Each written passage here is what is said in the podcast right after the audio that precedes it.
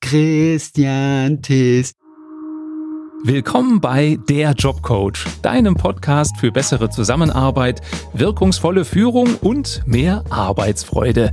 Ich bin Matthias Fischedick. Schön, dass du dabei bist.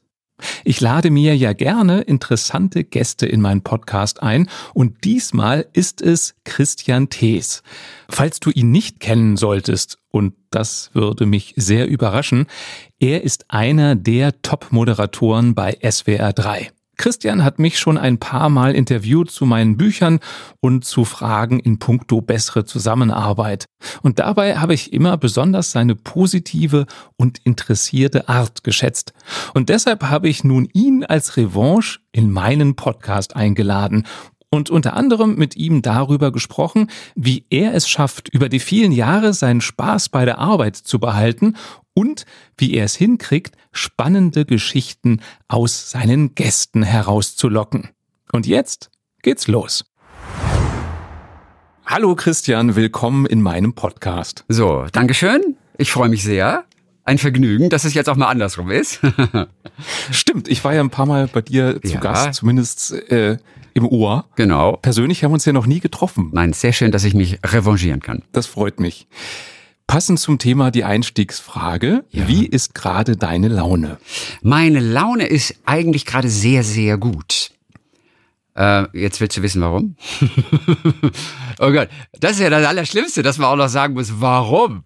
Das ist ja. ja.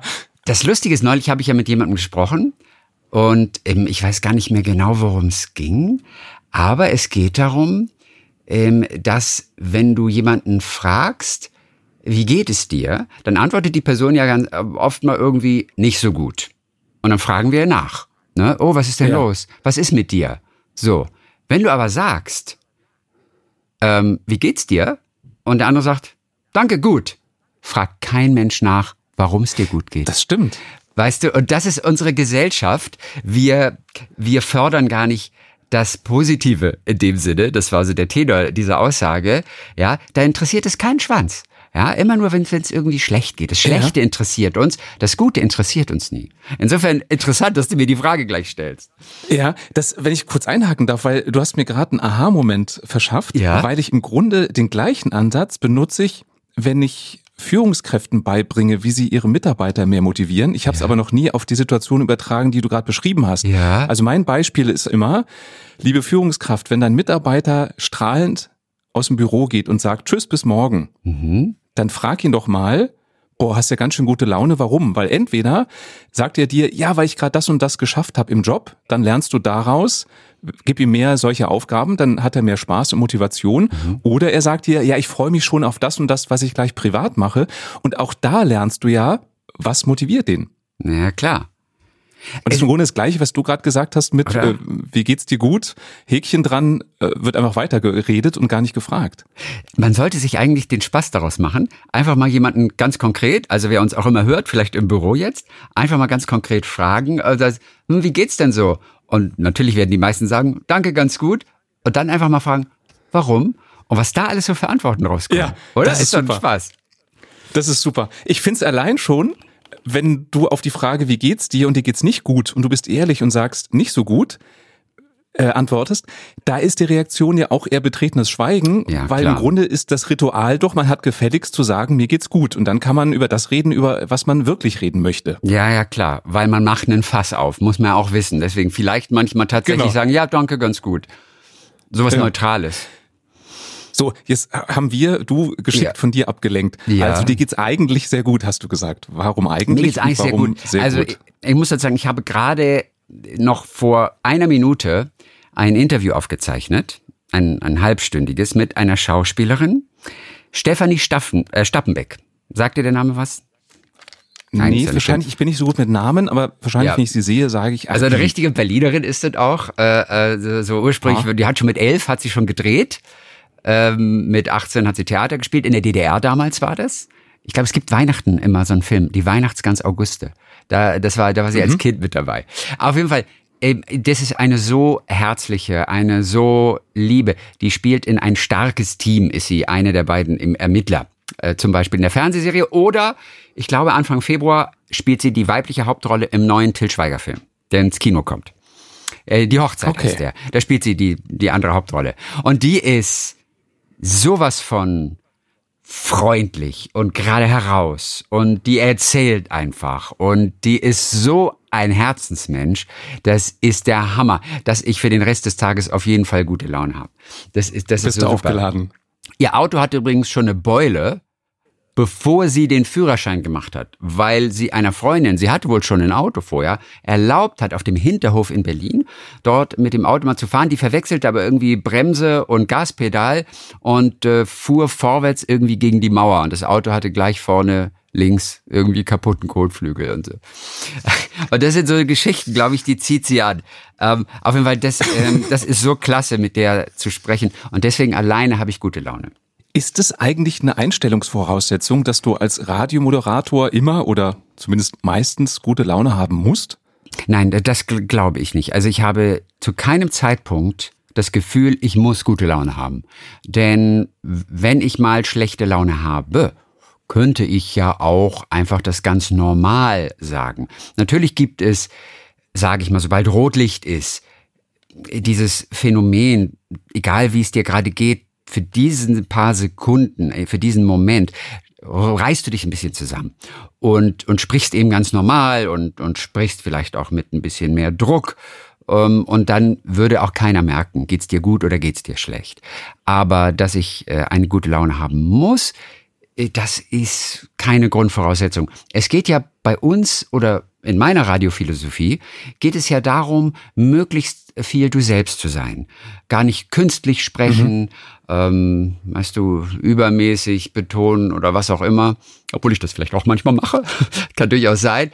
Aber es geht ja einfach darum, diese, diese ganzen Menschen auch mit, mit auch seinen Interessen einfach dort ins Radio zu bringen. Und ich sag mal so, meine Philosophie ist, die Welt, wie ich sie durch meine Augen sehe oder durch meine Ohren höre, so möchte ich sie auch gefiltert natürlich mit den schönsten Dingen daraus weitergeben an meine Hörer. Das ist ja für mein Verständnis von Radio.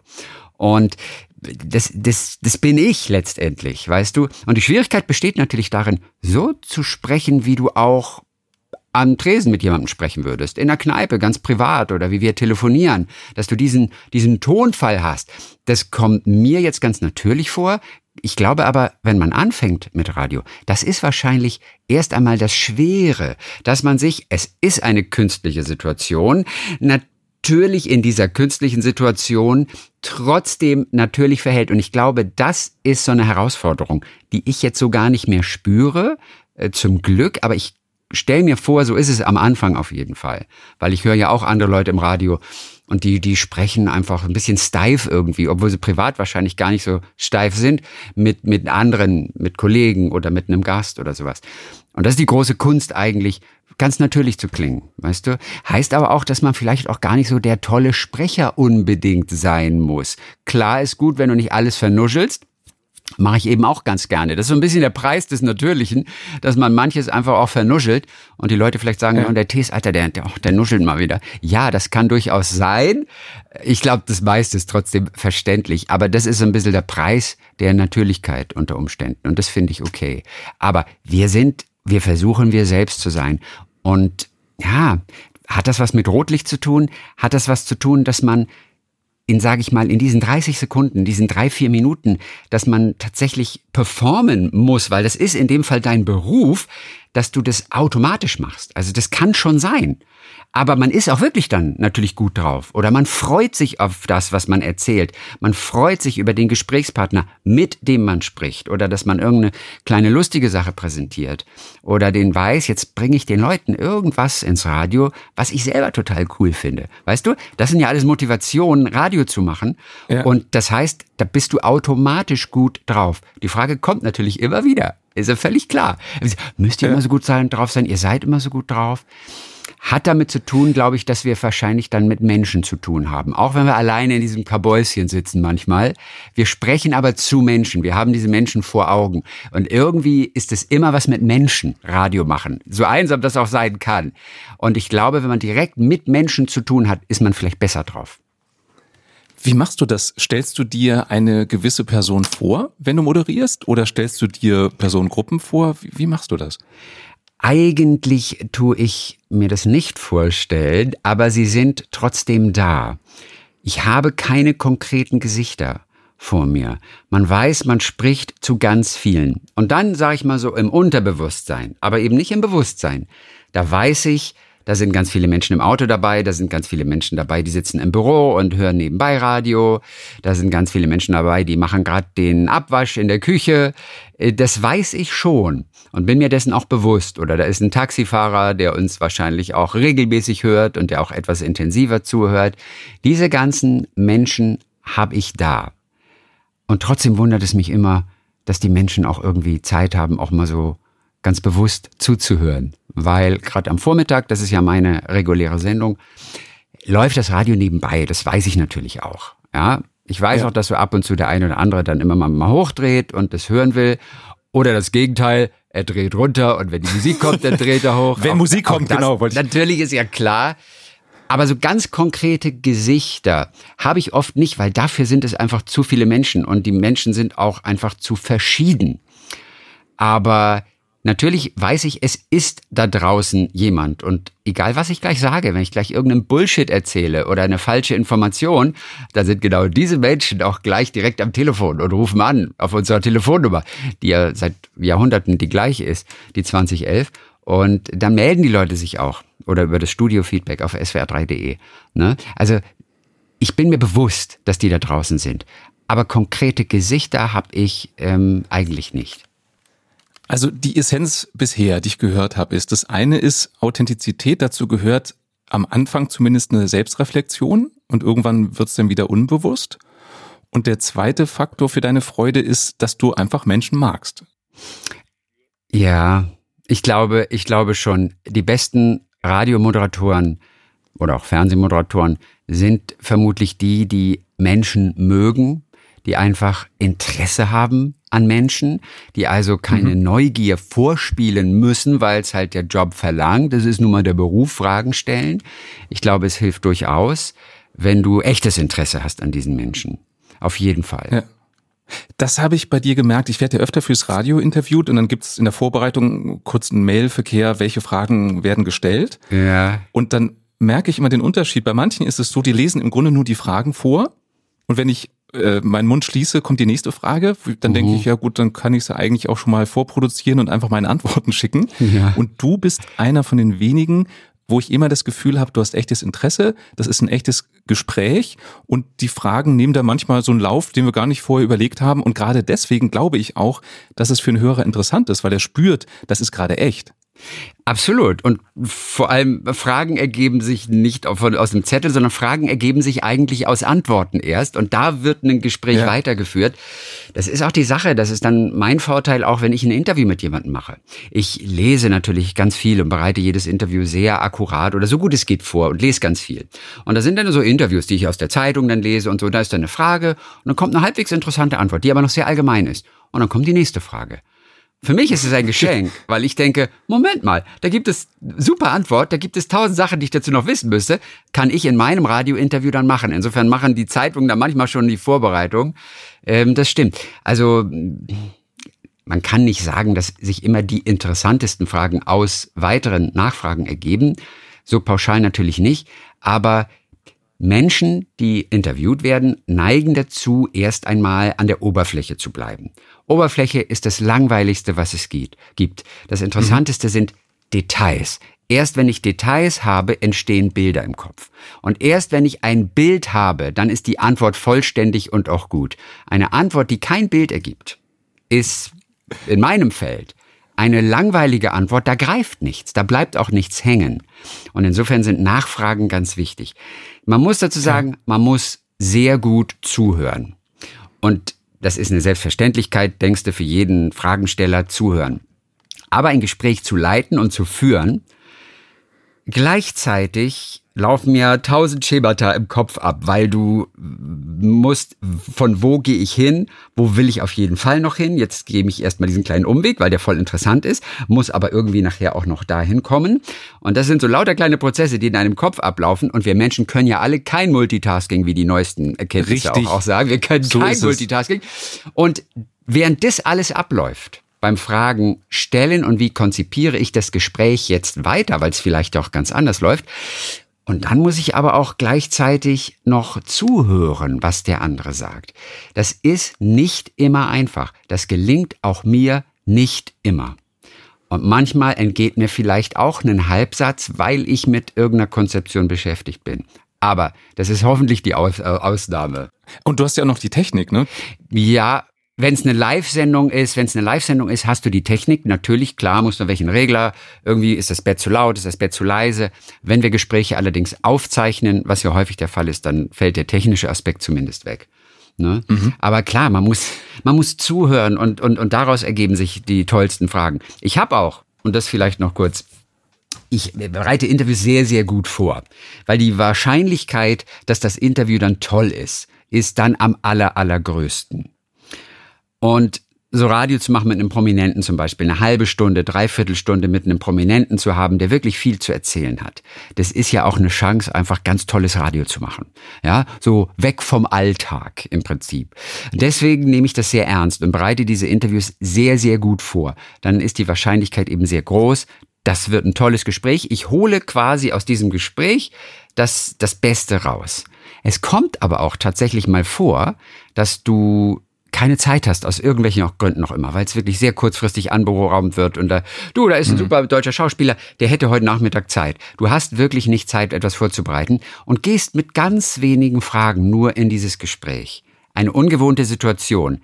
Aber du musst, du bist jetzt gezwungen, dein komplettes Interview aus nichts zu machen, aus Nachfragen im Prinzip, aus deinem Interesse. Und es sind natürlich manchmal auch geniale Gespräche. Die werden vielleicht sogar manchmal besser, als die akkurat vorbereiteten Gespräche, wo du zumindest einen guten Hintergrund hast. Du hast aber auch natürlich ein großes Risiko, dass diese Gespräche nichts werden. Insofern ist das immer die schlechtere Variante, aber es ist, es ist ein tolles Gefühl, wenn ein Gespräch, das du einfach aus irgendwelchen Gründen auch immer nicht gut vorbereiten konntest, wenn das denn so toll wird, weißt du? Ich wurde mal gezwungen. Ich habe mal ein Interview verpasst. Das war eine, eine Band, Was? die kam zu mir und ich kannte die noch nicht mal. Und ich wurde zu Hause angerufen und habe gesagt, du, die Band ist da irgendwie, wo bist denn du? Und ich nur, oh oh mein Gott. Ach du Scheiße, ich habe das Interview verpennt. Oh mein Gott, oh mein Gott. Ich bin auf dem Weg in den Funk. Und dann sagte der Kollege, okay, die machen erst nochmal was anderes und dann könnt ihr mit eurem Interview starten. Und ich musste aufs Fahrrad, hatte kein Auto, den Berg hoch, 20 Minuten, kam total gehetzt an, kannte die Band nicht, greife auch noch irgendwie zwei Platten für zwei Interviews, die ich hatte. Das eine war eine Band Turin Breaks und das andere war die Band Catcar. Und ich nahm beide Alben, und er lief dann ins Studio, die warteten schon, ich sag hallo, tut mir leid, hab ein bisschen verpasst und so. Und ich wusste 0,0 über diese Band, weil ich dachte, das Interview sei eine Woche später oder sowas. Und sage noch, irgendwie, euer Album heißt ja Turin Breaks und geht dann auf Ketka, weil ich eine Eingebung hatte. es war die Band Ketka, die vor mir saß, eine deutsche Band und nicht die englische Band Turin Breaks. Obwohl ich kurz dachte, das sind die. Eine komplett absurde Situation. Und es wurde ein total wunderbares Gespräch. Kein Mensch hat meinen ersten Satz wahrgenommen, weil keiner dachte, Turin Breaks, was redet der, der Typ da? Es hat irgendwie keiner wahrgenommen. Und ich habe aus ja. nichts dieses Gespräch gemacht. Also auch das geht. Vorbereitet wäre es vielleicht noch besser gewesen, aber es war ein total schönes Gespräch. Weil du im Moment warst, wahrscheinlich, ne? Ja, und weil letztendlich, wenn du Menschen hast, die vielleicht auch bereit sind zu erzählen, weil du auch mit einer Frage erstmal anfangen kannst und weil sich daraus ganz viele Fragen auch ergeben, beziehungsweise du im Hinterkopf irgendwas hast, wo du auch ansetzen kannst, weißt du, ob das nun persönliche Geschichten sind oder ob du ein, zwei Songtitel rausgreifst und einfach mal über diesen Song sprichst, was ist der Hintergrund, wie kamt ihr darauf, was soll das bedeuten oder so, ist natürlich im Musikbereich jetzt auch gar nicht so schwer, sind oft die langweiligsten Antworten, wenn es so um konkrete Lieder geht, wenn keine tolle Geschichte dahinter ist. Aber mhm. man kann sich immer irgendwie zu helfen wissen. Aber im Prinzip startest du mit einer Frage und, und wenn die Atmosphäre stimmt und es sind tolle Gäste, dann ergeben sich daraus immer weitere Fragen. Du hast vorhin die Metapher benutzt, für dich muss so ein Bild entstehen im Ja. Kopf beim Ja. Interview. Ja. Und das ist auch das, was ich immer Führungskräften mitgebe, wenn Mhm. die ein gutes Gespräch mit einem Mitarbeiter führen wollen, dann sollen die nicht, ich nenne das immer Hirnschach spielen, also vorher überlegen, wenn er das sagt, sage ich das, und wenn er dann das antwortet, frage ich das, sondern einfach mit einem leeren Blatt im Kopf anfangen und einfach nur das hinmalen, was der Mitarbeiter gerade erzählt. Und daraus ergibt sich dann eben, was brauche ich noch für eine Info? Was möchte ich gerne noch wissen, um das Bild zu komplettieren? Ja. So ähnlich siehst du es auch, oder? Absolut. Ja, Bilder sind das Größte, genau wie Geschichten, weißt du, wenn du irgendwas Allgemeines erzählst, ja, merkt man vielleicht, sobald du letztendlich eine Geschichte erzählst. Ja, ich meine, du kennst es wahrscheinlich, man, man spricht ja aber vom Storytelling. Das ist das Storytelling als Instrument, als Werkzeug. Das ist einfach sehr mächtig und das prägt sich ein. Und genauso ist es mit Bildern. Ich mache Radio und Radio ist nichts anderes als Bilder im Kopf. Diese zu erzeugen ist nicht immer einfach. Da muss man sich Gedanken machen, da muss man sich Mühe geben. Aber wenn es einem gelingt, ist es einfach das Beste, was es gibt. Und ein Gesprächspartner, der erzählt zum Beispiel, wie er auf Urlaub in Südamerika war. Ja, wenn er nur erzählt, irgendwie, ma, wir hatten so viel Spaß, irgendwie so ein paar Mal haben wir uns gestritten und sowas, aber dann ging es ja immer schnell weiter, weil wir hatten jetzt immer noch nicht so viel Zeit und so. Und dann haben wir auch noch so, so andere nette Leute getroffen, die kamen dann auch noch aus, aus Amerika, die waren zum ersten Mal da, waren auch irgendwie total überrascht, was sie da so alles erlebt hatten. Aber mit denen haben wir uns sehr gut verstanden. So, jetzt habe ich einiges erzählt und ich habe kein einziges Bild. Aber Ich auch nicht. Äh, Moment mal, warum waren die überrascht? Was war denn das? Ne? Oder oder äh, wo seid ihr denn denen begegnet? Ja, das war so oben auf dem Berg. Wir waren da auf dieser einen Hütte, wo wir erst dachten, wir sind komplett alleine und äh, plötzlich tauchten die um die Ecke auf. Wir haben uns fast erschrocken und schon habe ich ein Bild, weißt du? Und es geht nur um Bilder. Alles an der Oberfläche, das ist langweilig, das ist auch Faulheit. Ähm, das darf nicht passieren im Radio.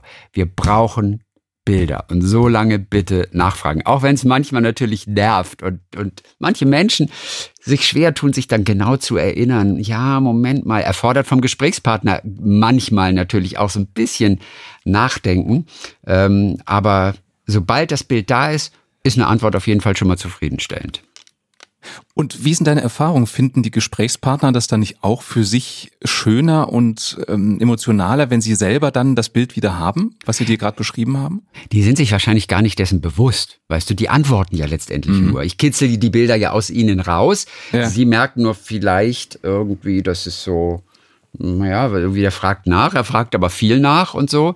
Aber natürlich, wenn sie dann sich selber konkret an die Geschichte erinnern, ich bin sicher, dass sie sich darüber selbst auch freuen und dass sie selber auch das Gefühl haben, auch eine wesentlich schönere Antwort gegeben zu haben.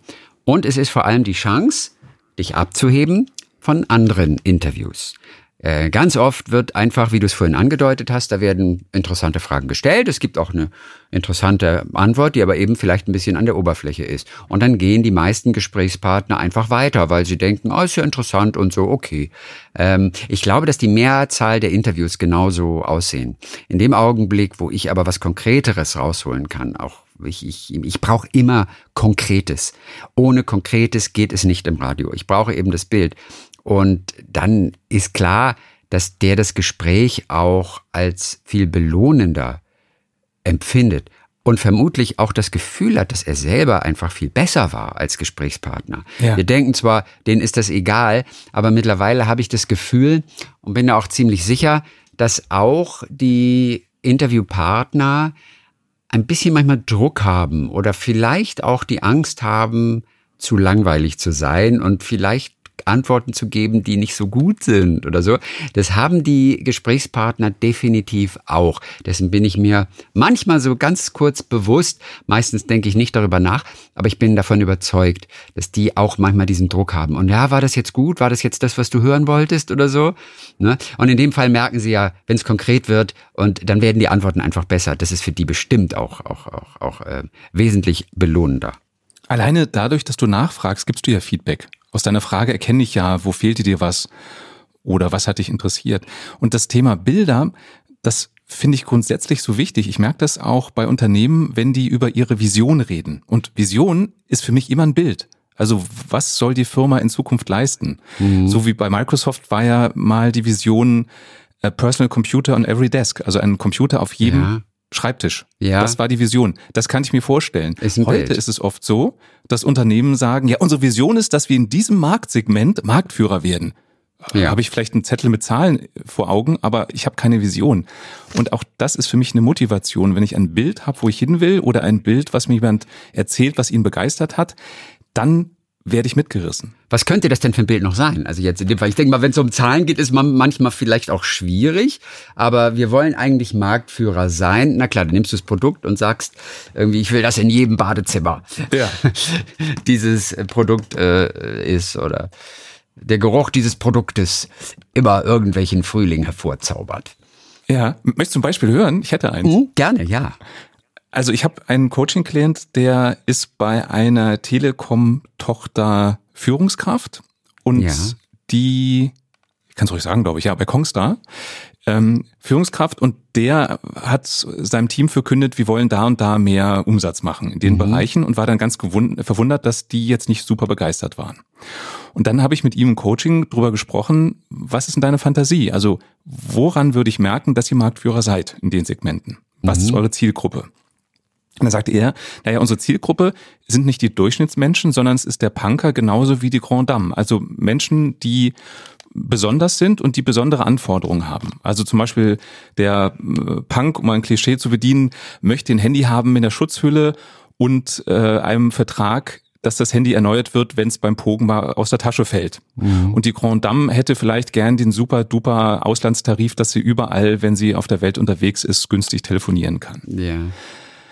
Und das war dann sein Bild. Und das hat er seinen Mitarbeitern dann vermittelt, dass er sagte, also ich möchte die und die Menschen erreichen. Ich möchte, dass die Grand Dame genauso happy ist und eine Kongstar SIM-Karte im Handy hat wie der Punker aus den den Gründen. Und dann hatten die Mitarbeiter eine Idee, wo es hingehen soll. Und dann haben die angefangen, Ideen zu entwickeln, wie man solche Produkte fördern oder entwickeln kann. Mhm. Bilder, Bilder, genau. Konkrete Personen. Konkret, wie du es beschrieben hast eigentlich. Konkret Ja. vorstellbar, den Pogo tanzenden Punker, dem fünfmal am Tag ein Handy aus der Tasche fällt. Das kann ich mir Mhm. vorstellen. Eine Zahl auf dem Papier kann ich mir auch vorstellen, aber das macht irgendwie nichts mit mir. Ja. ja, herrlich. So muss man es machen. Und Teil 2 meines Interviews mit Christian Thees hörst du in Folge 39. Die ist auch schon online.